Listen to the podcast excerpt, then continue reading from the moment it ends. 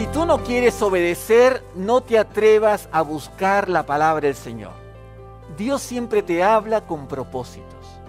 Moisés se encuentra con el Señor en la zarza ardiente y le dice Dios, yo soy el Dios de tus antepasados, el Dios de Abraham, de Isaac y de Jacob. Moisés sintió miedo de mirar a Dios y se tapó la cara. El Señor continuó diciendo, he visto la angustiosa situación de mi pueblo en Egipto, he escuchado los gritos de dolor que le causan sus opresores y conozco sus calamidades. Moisés dijo, muy bien Señor, qué bien que has escuchado. Ahora he decidido, dijo Dios, librarlos del poder de los egipcios y sacarlos de ese país para conducirlos a tierra fértil. Sí, Señor, qué bien que lo vas a hacer, gloria a tu nombre. Y luego le dice, ve pues, yo te envío al faraón para que saques de Egipto a mi pueblo y a los israelitas. En ese momento Moisés se le cayó todo. Se, se desmoralizó. ¿Cómo? Total, ¿qué me estás diciendo? O sea, lo has escuchado, lo quiere liberar y ahora me involucras a mí. No, no, no, no, no, no, no. O sea, muy bien lo que tú vas a hacer, muy bien lo que estás haciendo, pero a mí no me involucres. Si quieres tener un encuentro con el Señor, tienes que saber que Él siempre te va a involucrar en lo que Él está haciendo. Bienvenidos al podcast de la Alianza Barcelona. Hoy presentamos el mensaje Interioriza sus palabras a través del pastor Jorge Álvarez. Hemos comenzado hace dos semanas a dar un entrenamiento teórico, teórico, de los ingredientes esenciales que debe tener nuestros encuentros con Dios. Es lo que estamos haciendo. Los ingredientes esenciales que deben tener nuestros encuentros con Dios, que la Escritura nos ofrece y nos dice, mira, estos son los ingredientes que debe tener, ¿no? Eh, ahora, es un entrenamiento teórico, porque hoy solamente vosotros escucháis esto, pero realmente esto vale la pena si los ponemos en práctica en nuestra vida privada. Y este es el objetivo que tenemos, que cada uno de vosotros, los que estáis en casa y los que están aquí en el auditorio, podamos desarrollar, aprender, ejercitarnos en encuentros con Dios. Eh, dijimos la semana pasada que así como eh, la semana pasada estaba Raúl Gómez atrás en, los sugieres, hola Raúl si estás en casa, eh, yo decía, si le digo a Raúl Gómez que me, ponga una hilera, una fila de tochos que, haga una pared, eh, una pared eh, con tochos. él lo va a hacer muy bien, muy bien. ¿Por qué? Porque él es constructor. Dímelo a mí y vas a ver cómo te hago una pared. Yo lo hago, ¿eh? Eso sí, yo lo hago, soy muy, muy, muy lanzado en esto. Ahora, que la pared se sostenga es otra cosa. Yo no soy experto constructor de tochos. Ahora, al igual que Raúl es experto en construcción en el ámbito donde él domina, el creyente tiene que ser experto en cómo encontrarse con su Dios. Tienes que saber cómo hacerlo. Tienes que vivirlo, tienes que experimentarlo, porque también tienes que enseñarlo. Y sé discípulos a todas las naciones, ¿cómo? ¿Recuerdan cómo? Bautizándolos, que significa haciéndolos parte de la familia de Dios, y ¿qué más? enseñándoles, enseñándoles. Dios nos llama a cada uno de los que estamos en este lugar, a todos los que estamos en este lugar y a ti que estás en casa, te llama a traer personas a la familia de Dios, introducirlos, bautizarlos, eso significa, y en segundo lugar, no termina ahí el trabajo, no termina ahí la misión. Tienes que enseñarles, enseñarles que vivan, que guarden, que experimenten todas las cosas que Jesús enseñó. Y ese es nuestro rol y esto es nuestro trabajo. Entonces, y la primera cosa, y el primer peldaño, lo, lo primero que tienes que aprender es a tener un encuentro con Dios. Si no has aprendido a tener un encuentro con Dios, si no has aprendido a escuchar la voz de Dios, tu casa la comienzas a construir sobre la arena. Porque cuando, como dice Jesús, vienen los ríos, vienen los vientos, vienen las inundaciones, una casa construida sobre la arena va a caer, va a caer. ¿Por qué muchas veces vemos vidas muy floridas en un momento, pero luego parece que viene el otoño y el invierno y ya no están, con vidas espirituales que mueren? ¿Es posible que aprendieron a servir? ¿Es posible que aprendieron aún a salir a evangelizar? Pero lo que no aprendieron es lo primero que un creyente sabe. Aprende a tener comunión con el Señor. Permaneced en mí y yo en vosotros. para que podáis llevar frutos, el permanecer. Entrenamiento para nuestros encuentros con Dios. Es la serie de enero y febrero, no te pierdas esto. Hay una segunda diapositiva. Dos ingredientes que hemos hecho ya. El primer ingrediente que tocamos hace dos semanas es, si quieres tener un encuentro con Dios, verdadero, real, que satisfaga tu vida, tienes que prepararte. Si no te preparas, si no te preparas, quizá por la misericordia de Dios puedas tener algo, pero necesitas prepararte. Para prepararte, expectativa, soledad y buenas relaciones. Recuerda que si tienes malas relaciones, la relación con Dios de alguna manera se afecta. No puedes estar bien con Dios y mal con tu esposo, con tu esposa, con tu hermano de carne, con tu hermano de la iglesia. No hay eso, son mentiras, que no te engañen. No hay, no hay buenos creyentes y malos amigos. El buen creyente es un buen amigo, con errores, pero es un buen amigo que pide perdón y arregla sus cosas. Vale. Y en segundo, eso es lo primero. Y en segundo lugar, eh, ponlo otra vez. La semana pasada hablamos de escucha en profundidad. Si quieres tener un encuentro con Dios, tienes que aprender a escuchar en profundidad y saber que Dios se relaciona con nosotros a través de escuchar su voz. Mis ovejas, ¿qué dice? Recuerda que hay en casa, mis ovejas que, que oyen su voz.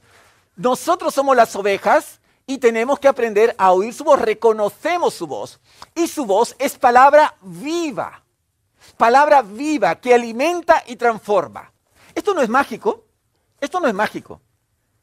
Yo tenía un pastor que llegó a mi iglesia, mi iglesia, donde, la primera iglesia donde yo crecí, era una iglesia bastante, según mi perspectiva, según mi perspectiva, eh, muy religiosa, muy eh, creyente en las normas.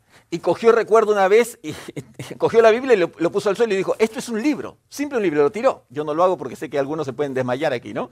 Eh, y realmente, realmente, esto puede ser simplemente un libro es el mensaje tomado por el Espíritu Santo que a ti te va a transformar.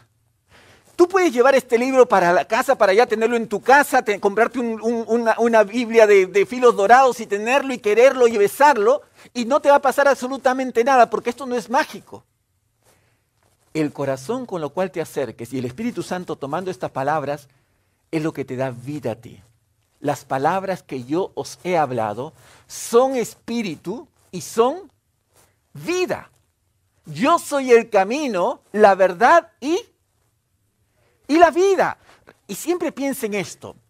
Cuando la Biblia habla de la palabra, le da atributos a la palabra y esos mismos atributos se los dan al Señor Jesús. Y es interesante que Juan capítulo 1, verso 1 dice en el principio la reina Valeria dice el verbo. Y otras versiones dicen la palabra. En el principio era la palabra, la palabra estaba con Dios y la palabra era Dios.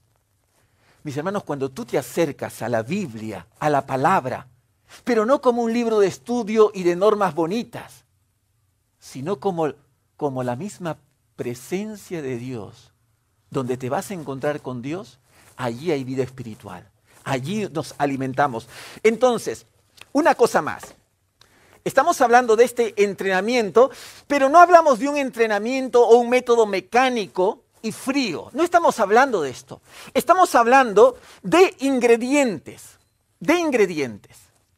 Por ejemplo, las que son cocineras o cocineros saben que un plato de comida, una paella, tiene distintos ingredientes. Pero cada persona utiliza los ingredientes como quiere, como, como bien le sale a él. Los pone primero una cosa, otra cosa, y va a ir sazonando algo que luego va a ser muy rico. Lo que te estoy enseñando, intentando enseñar, y básicamente es de la Biblia, son los ingredientes que tiene que tener un encuentro con Dios para que realmente tengas un encuentro con Dios de bendición, de bendición. No te estoy enseñando pasos que tienes que seguir uno tras otro, te estoy enseñando ingredientes que tienes que considerar en tu tiempo con Dios. Vale, hoy nuestro tema va, eh, hoy nuestro tema va a ir un poco más allá. Hoy quiero dejarte otro ingrediente esencial. Hoy quiero hablar sobre la meditación. Quiero que repitas en casa, allá, Arbella, si me estás escuchando, repite meditación. Y todo lo que estáis en casa, lo que estáis aquí, por favor, una, dos y tres. Meditación. Vamos una vez más y lo vamos a recordar hasta la próxima semana. Uno, dos, tres. Meditación. ¿Vale? Meditación es lo que queremos aprender. el tema, como título tiene, interioriza sus palabras. Interioriza sus palabras. Primero, prepárate. Segundo, lee en profundidad. Tercero, interioriza sus palabras. Ahora, es posible que alguien diga sobre la meditación que esto está muy de moda hoy en día. Esto lo enseñan, lo enseñan a mi hijo en el colegio, eh, eh, eh, enseñan yoga a tu hijo, hay yoga en YouTube para niños. y, y tienes razón, hoy en día nuestras sociedades avanzadas occidentales han recibido una ola de religiosidad oriental. Hinduismo, muchos de estos. Hinduismo. Cubierta o vestida de atuendos modernos o quizá podemos decir desvestida de la religiosidad que siempre ha tenido. Eh, eh, yo creo, eh, sí, creo que les comenté una vez, en, abro la habitación, abrimos la habitación de Arbella y encontramos a Arbella así, así como yo he estado sentado aquí, ¿no? En, en, posición clásica de meditación, le digo, ¿qué estás haciendo? Estaba meditando, estaba haciendo yoga. Y decimos, ostras, ¿Y quién te ha enseñado esto? Y en el colegio le están enseñando y todo esto. Muy bien, muy bien, no pasó nada. Y nosotros como padres, ¿qué tenemos que hacer? Y comenzamos a conversar y enseñarle en dónde está la paz y cómo los creyentes encontramos la paz. ¿no? Y eso ya, ya lo fue enseñando a sus amigos también. ¿No? Pero esto está muy de moda.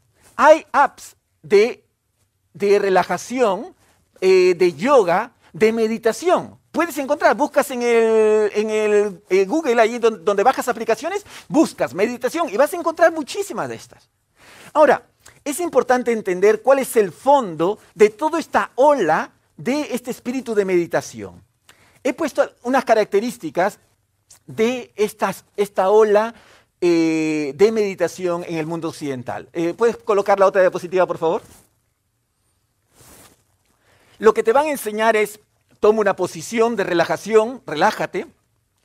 Fija tu, mirada en un punto y deja que los pensamientos vayan desapareciendo. Deja tu mente en blanco muchas veces. Esto cambia en matices, ¿vale? Crea un pensamiento o imágenes positivas y manténlo ahí. Mi esposo me ama. Titín ahí la imagen. Repite un mantra, también es esto en el yoga, repite un mantra. Y cinco, la meta es desaparecer del hoy para fundirte, esto ya es la meta mucho más profunda si estás en un nivel muy alto, para fundirte en el universo con la divinidad. Desapareces del hoy, pones tu mente en blanco y dejas que tu ser se funde en el universo. Puedes, puedes eh, quitar la diapositiva. Esto en religión, en el estudio de las religiones se llama panteísmo. Todo es Dios.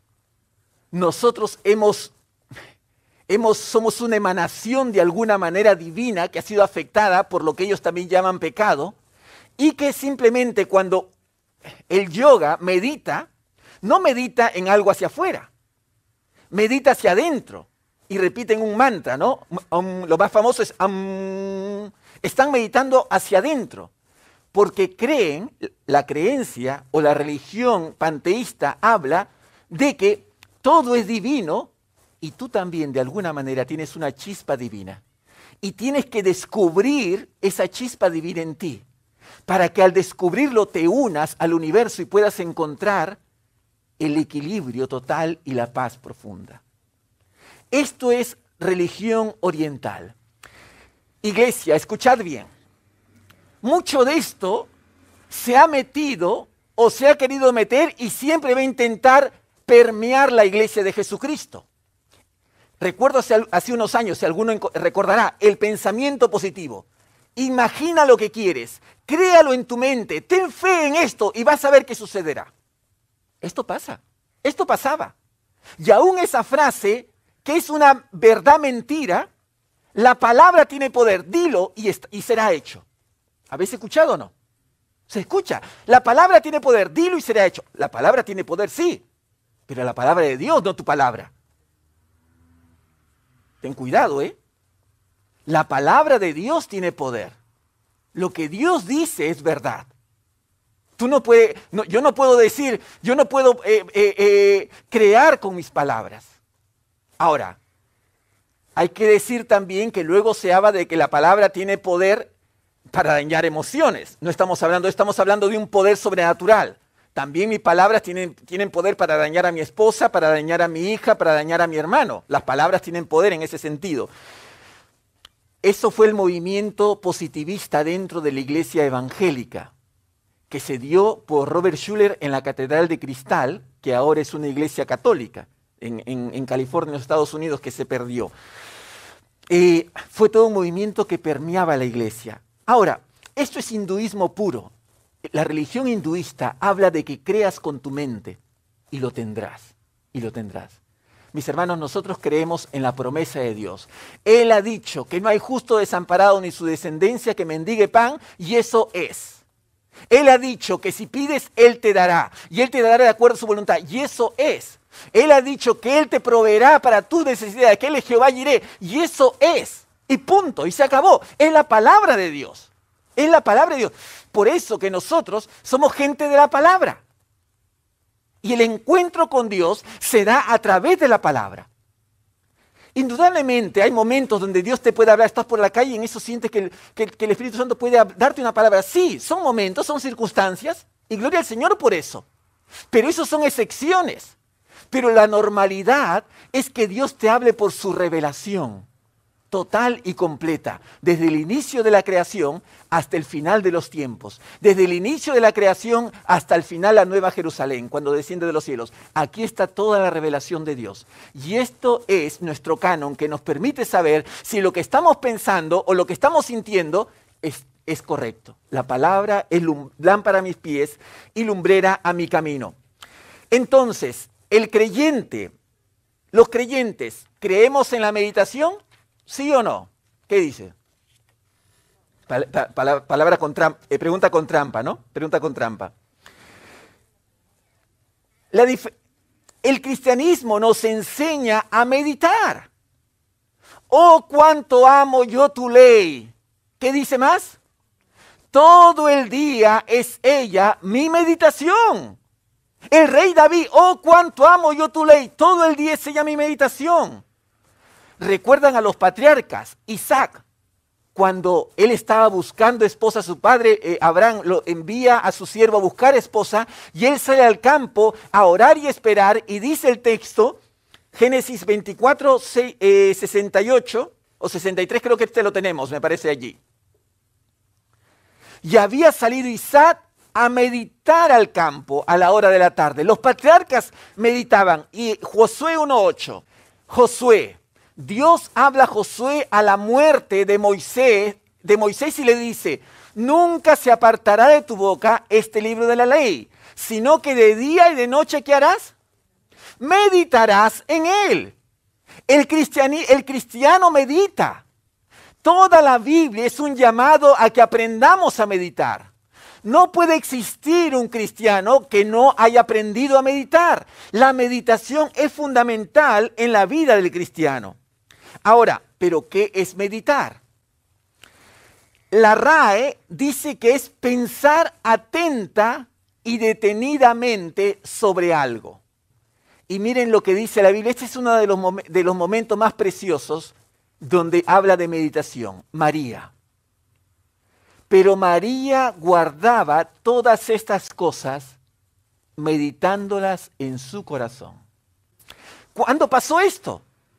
Cuando nace el bebé y vienen los pastores que habían tenido un encuentro con ángeles y los ángeles le habían dicho que había nacido un Mesías en Belén y vienen los pastores y se arrodillan ante el Hijo de María y comienzan a decir las grandes cosas que ellos han oído. Y María que todavía no entendía cabalidad todo lo que estaba pasando, dice que todas esas palabras de los pastores lo guardaba en su corazón, lectura con profundidad, y las meditaba, interiorizaba sus palabras. Así rumiaba esas palabras. Pensaba y volvía a pensar con atención en esas palabras. Esto es uno de los temas más importantes que un creyente tiene que aprender. Si quieres realmente ver cambios en tu vida, tienes que aprender a meditar profundamente en la palabra del Señor. Tienes que aprender. Vamos a ir un, pelín más allá. ¿Cómo debemos meditar en la palabra del Señor? En primer lugar, date tiempo para la palabra. Creo que lo tengo al frente. Toma tiempo, toma tiempo ante la palabra. Toma tiempo ante la palabra. Puedes quitarlo. Si quieres que tu encuentro con Dios sea real y verdadero, necesitas tomar tiempo. Necesitas tomar tiempo. Sé que la vida hoy en día no es tan sencilla para tomar tiempo para meditar en la palabra del Señor. Pero mis hermanos, tenemos que ser ingeniosos y ver cómo preparo esos encuentros con Dios. Durante la semana no tengo tiempo, no tengo el tiempo suficiente. Bueno, no pasa nada me pueden, crucificar eh, por esta herejía. Pero trabajas mucho, no pasa nada. No pasa nada que de lunes a viernes no, tengas tanto tiempo para, para darte un tiempo importante. Pero separa un tiempo el fin de semana. Separa un tiempo el fin de semana. Y toma tiempo para escuchar la voz de Dios. Para ser un buen creyente necesitas invertir tiempo para cualquier profesión, y esto lo he dicho muchas veces, hicieron una, investigación en los, en los, más altos eh, deportistas o profesionales y vieron que el 95% era disciplina y esfuerzo personal y el 5% era talento. Rafa Nadal tiene talento, sí, pero hay muchos Rafa Nadal en España y en el mundo. Lo que diferencia es el esfuerzo y la disciplina, y también creo la gracia del Señor. Pero es el esfuerzo y la disciplina. Si quieres ser creyente, tienes que esforzarte y darte el tiempo. Tenemos que buscar tiempo. Y mis hermanos, hay tiempo. Hay tiempo. Sé que a veces decimos, llegó el sábado, quiero relajarme, no quiero que nadie me despierte, quiero despertarme cuando ya el cuerpo me lo pida. ¿No? Y, vas y te despiertas a las 6 de la mañana. Fastidio, no lo fastidias. Este, pero, mis hermanos, a veces dice, quiero descansar, voy a ver, una, voy a ver, voy a ver unas pelis para, relajarme, para desestresarme. Date tiempo, date tiempo para eh, buscar al Señor. El verso bíblico, Santiago 1, 23 al 25. Mas el que mira atentamente en la perfecta ley, la de la libertad, ¿y qué dice? Persevera en ella, no siendo oidor olvidadizo, sino hacedor de la obra, este será bienaventurado en lo que hace. ¿Saben? La idea, la idea en el tiempo bíblico es que los espejos no están como nosotros tenemos los espejos en nuestra habitación o en nuestro, en, nuestro cuarto de baño. Tenemos el espejo de manera vertical para vernos, ¿no? No, el espejo estaba, estaba de manera horizontal tumbado y la gente tenía que inclinarse y mirarse en el espejo, en los espejos de ese tiempo. Y lo que está diciendo Santiago es, el que mira atentamente a la perfecta ley y persevera en ella. En lo que está diciendo es, miras, te miras en el espejo, miras la palabra de Dios, pero no te vas rápidamente. Persevera en esto, medita en esto, piensa en esto. Es fundamental. El, creyente, todo, no hay buen creyente que no se detenga ante la palabra del Señor. La pregunta que debemos hacernos es, ¿cuánto tiempo nos damos para meditar en la palabra del Señor? ¿Cómo son nuestros tiempos? ¿Cómo son nuestros tiempos? Esto es fundamental. Yo, yo, yo, yo he dicho a hermanos aquí que veo que trabajan muy... Yo, yo soy pastor, pero intento con las personas con quien me relaciono, y no me puedo relacionar con todos siempre, a veces, a veces ando mucho con, puedo andarme un tiempo mucho con Carlos y Marre, pero luego me voy con otra persona a quien estoy intentando ayudar o con quien voy a trabajar y estoy ahí metido. Cuando me relaciono, soy su amigo. Y los amigos saben de la vida del otro. Y yo veo cuánto trabajan y cuánto se esfuerzan. Yo no les voy a poner reglas altas, yo les digo, a veces te levantas, te has, acostado muy tarde y tienes que levantarte muy temprano. Pues en el metro cuando te vas, medite en la palabra. Coge el versículo y repítelo. Y eso puedes hacer. Pero escucha bien, si eso no te satisface, date un tiempo el fin de semana para encontrarte con tu Dios. Date tiempo. Te va a hacer muy bien. En segundo lugar, Pídele a Dios, y esto hablamos la semana pasada, iluminación espiritual. Salmo 119, 18 dice, abre mis ojos y miraré las maravillas de tu ley. Y luego dice que el Dios de nuestro Señor Jesucristo os otorgue un espíritu de sabiduría y de revelación que os haga conocer, que llene de luz los ojos de vuestro corazón. Abre mis ojos a las maravillas de tu ley. La meditación implica, Señor, necesito entender. Necesito que tú me hables.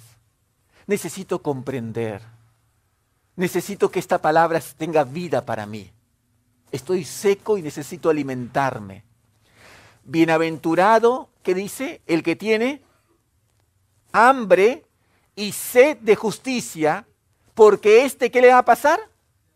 Será saciado, será saciado. Esa es la promesa, pero tienes que tener hambre. Si quieres que Dios te sacie con su presencia, necesitas tener hambre. Y si no tienes hambre, pide al Señor que te dé hambre. Yo a veces no he tenido hambre como pastor, te digo, los, lunes en la mañana a veces no tengo hambre, quiero quedarme tirado allí. ¿No te pasa que el día que es, tu descanso es el día donde estás más cansado? Ahí se te, te, salen todos los males y todos los cansancios. Justo ese día donde tú dices voy a salir a pasear, a caminar, ahí te salen todos los males y estás más cansado. Y no quieres. Pero puedes decirle, Señor, necesito que me des hambre. Hambre. Y el Señor te va a saciar. Y luego que Él te ilumine. Y la palabra será será de bendición. Entonces, lo, lo primero, lo primero que hemos hablado es date tiempo. Lo segundo, pide iluminación espiritual. Y lo tercero, hazle preguntas al Señor. Hazle preguntas a Dios. ¿Puedes poner el Salmo 3, 13 del 1 al 3? Miren el salmista. Miren cuántas preguntas le hace el Señor. ¿Hasta cuándo, Señor, me seguirás olvidando? ¿Hasta cuándo me esconderás tu rostro? ¿Hasta cuándo he de estar angustiado y he de sufrir cada día en mi corazón? ¿Hasta cuándo el enemigo me seguirá dominando? Señor y Dios mío, mírame y respóndeme, ilumina mis ojos, así no caeré en el sueño de la muerte. ¿Qué hacer durante el tiempo de meditación? Pregúntate, pregúntale a Dios, Señor, ¿por qué no entiendo? Señor, ¿por qué no comprendo nada? ¿Por qué estas palabras no me tocan? Señor, ¿qué me estás diciendo respecto a esto? La semana pasada hablamos que cómo sabes que has tenido un encuentro con Dios cuando esta palabra comienza a tomar vida para ti.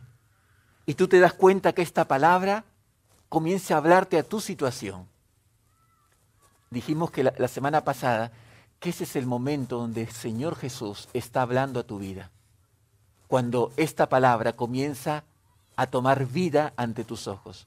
Es Jesús hablándote en ese momento. Ese es un encuentro con el Señor. Ahora, podemos hacer preguntas. Necesitamos hacer preguntas. ¿Tenemos, tenemos ahí algunas preguntas? Preguntas sugeridas. Preguntas sugeridas. ¿Por qué me llama la atención este verso o esta palabra? ¿Qué me está diciendo Dios a través de esta palabra? ¿Cómo se relaciona lo que estoy meditando o sintiendo en la palabra con mi vida personal, con lo que yo estoy viviendo? ¿Qué ajustes en mi vida me pide el Señor que haga? Debo preguntarme, ¿y eso meditando?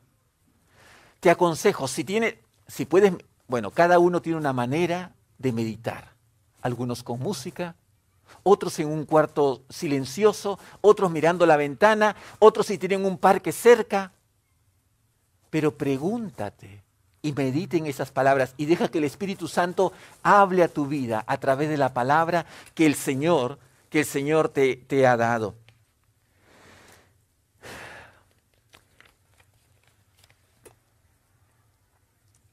Hacer preguntas. Meditar es hacer preguntas. Entonces, primer lugar, date un tiempo ante la palabra. En segundo, en segundo lugar, pide iluminación espiritual. En tercer lugar, hazte preguntas. Y en cuarto lugar, aunque esto tiene que ver con algo que luego vamos a hacer, define un plan de acción. Dice el texto, dichoso el cambio, el que se entrega de lleno a la meditación de la ley y no es oidor olvidadizo, sino que pone en práctica la ley. Las metas, la definición, ¿qué voy a hacer con lo que Dios me está hablando? ¿Qué es lo que Dios quiere que haga? Y escucha bien, escucha bien. Si tú no quieres obedecer, no te atrevas a buscar la palabra del Señor. Dios siempre te habla con propósitos. Moisés se encuentra con el Señor en la zarza ardiente y le dice Dios, yo soy el Dios de tus antepasados, el Dios de Abraham, de Isaac y de Jacob. Moisés sintió miedo de mirar a Dios y se tapó la cara. El Señor continuó diciendo, he visto la angustiosa situación de mi pueblo en Egipto, he escuchado los gritos de dolor que le causan sus opresores y conozco sus calamidades. Moisés dijo, muy bien, Señor, qué bien que has escuchado. Ahora he decidido, dijo Dios, librarlos del poder de los egipcios y sacarlos de ese país para conducirlos a tierra fértil. Sí, Señor, qué bien que lo vas a hacer, gloria a tu nombre. Y luego le dice, ve pues, yo te envío al faraón para que saques de Egipto a mi pueblo y a los israelitas. En ese momento Moisés se le cayó todo. Se, se desmoralizó. ¿Cómo? Total.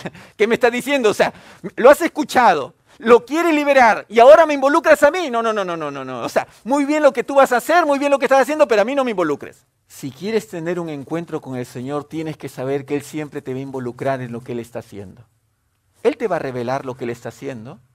La Biblia, la Biblia no es un libro de autoayuda. No es, un, no es un libro de pastillitas de inspiración. ¿Ha visto las pastillitas de inspiración, no?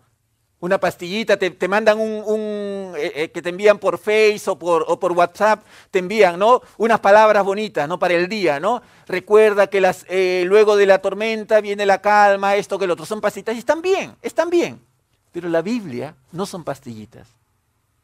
La Biblia es el medio por el cual Dios te revela su voluntad. Y Dios si te habla, Él te va a involucrar en lo que Dios está haciendo. Dios está obrando. Dios está obrando en mi familia.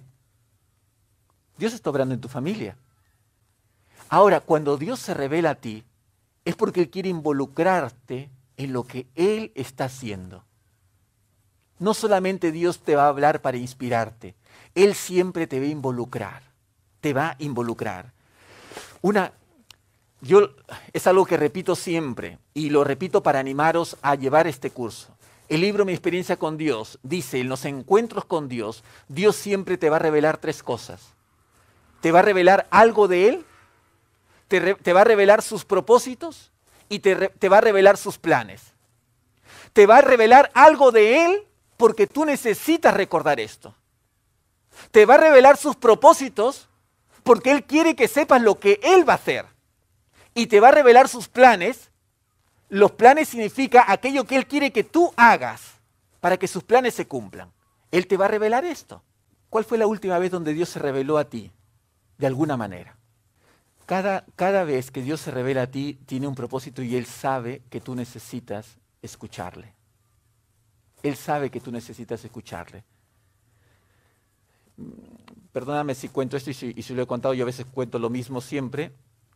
Era yo era bastante joven, mi madre vino en el año 91 aquí a, a España en las primeras olas de migración. Ella se vino a España en el año 91. Mi padre, yo tenía 15 años, mi padre viajó a los Estados Unidos. Eh, los que somos de Latinoamérica, el, eh, sueño de, la mayoría de latinoamericanos es llegar a Estados Unidos y, lograr el sueño americano. Pero luego salió el sueño europeo, el sueño de, España y venir todo aquí. Bueno, mi, mi, madre se fue para acá, mi padre allá yo me quedé con mis dos hermanos. 15 años, 16 años, 17 años, alguien nos cuidaba, nos ayudaba en todo esto yo era un chico muy, había, había acumulado muchas iras, muchas vergüenzas, pero muchas iras.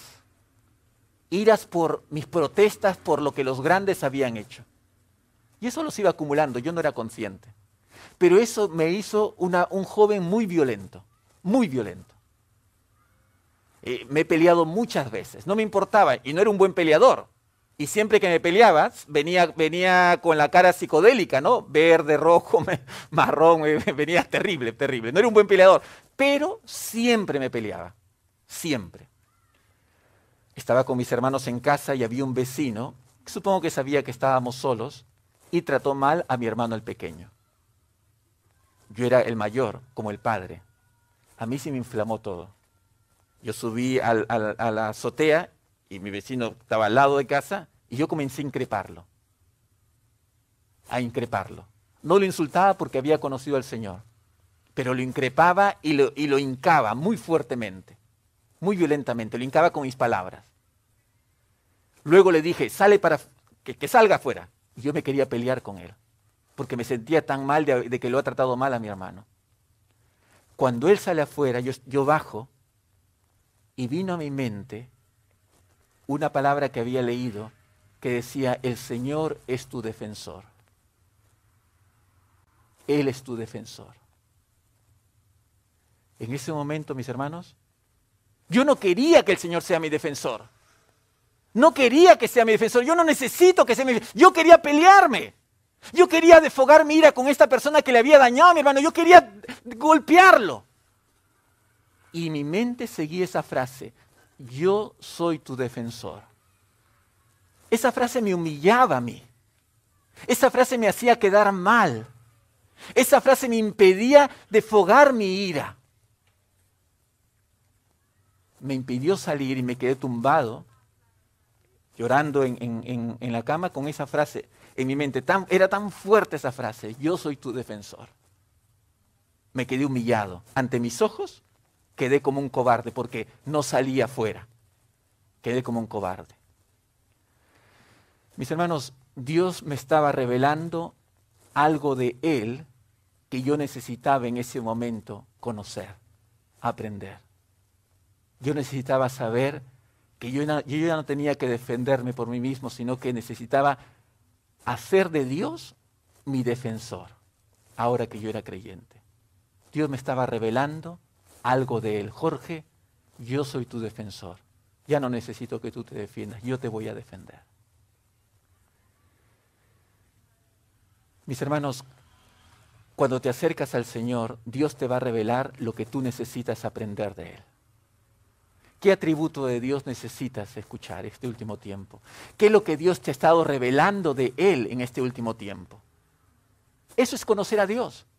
Conocer a Dios no es, no es, decir, bueno, Dios es amor, ¿qué más? Dios es perdonador, ¿qué más? Dios es esto, Dios es el otro. Esa es teoría. Esa es teoría.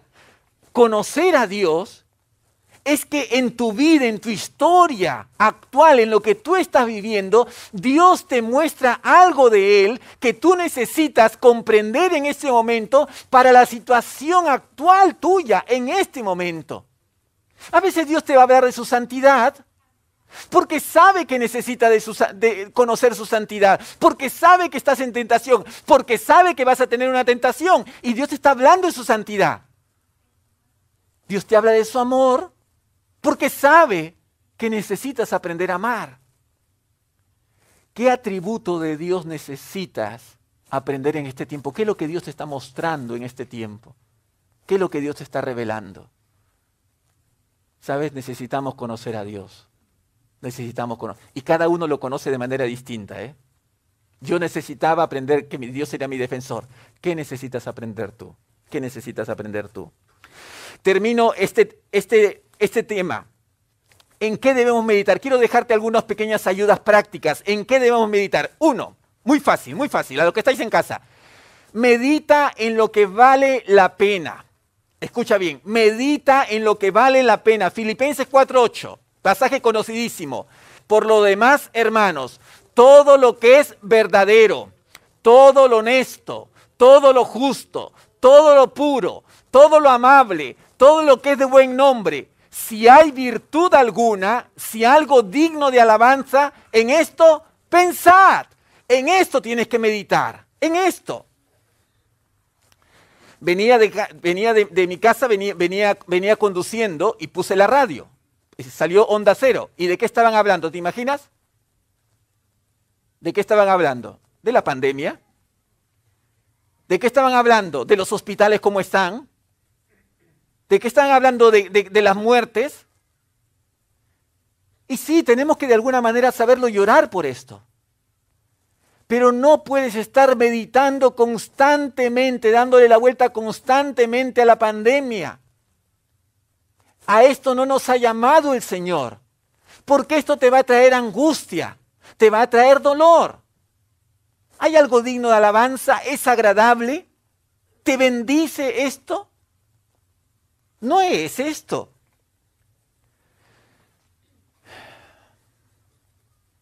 A veces van a venir pensamientos que no son correctos.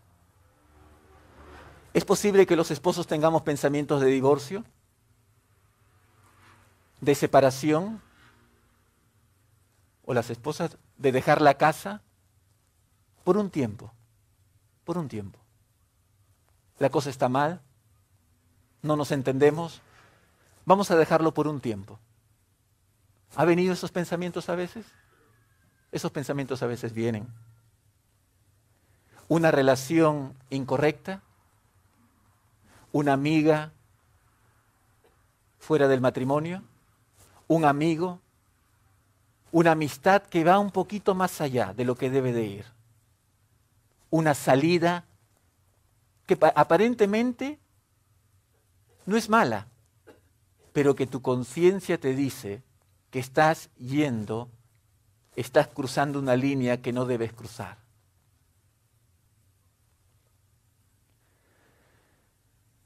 una transgresión en tu mente.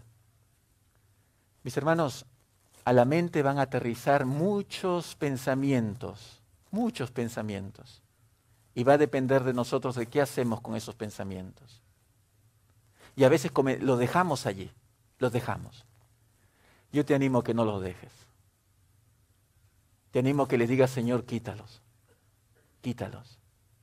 Esa fantasía con esa chica, o esa fantasía con ese hombre no nos hace bien. No honra al Señor. No honra a tu pareja.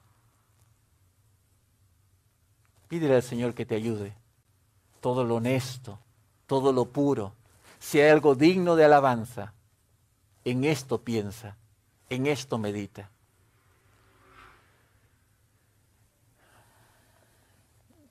yo te animo y quiero, quiero hablar a, cada, a, todos, bueno, todos los que están observando.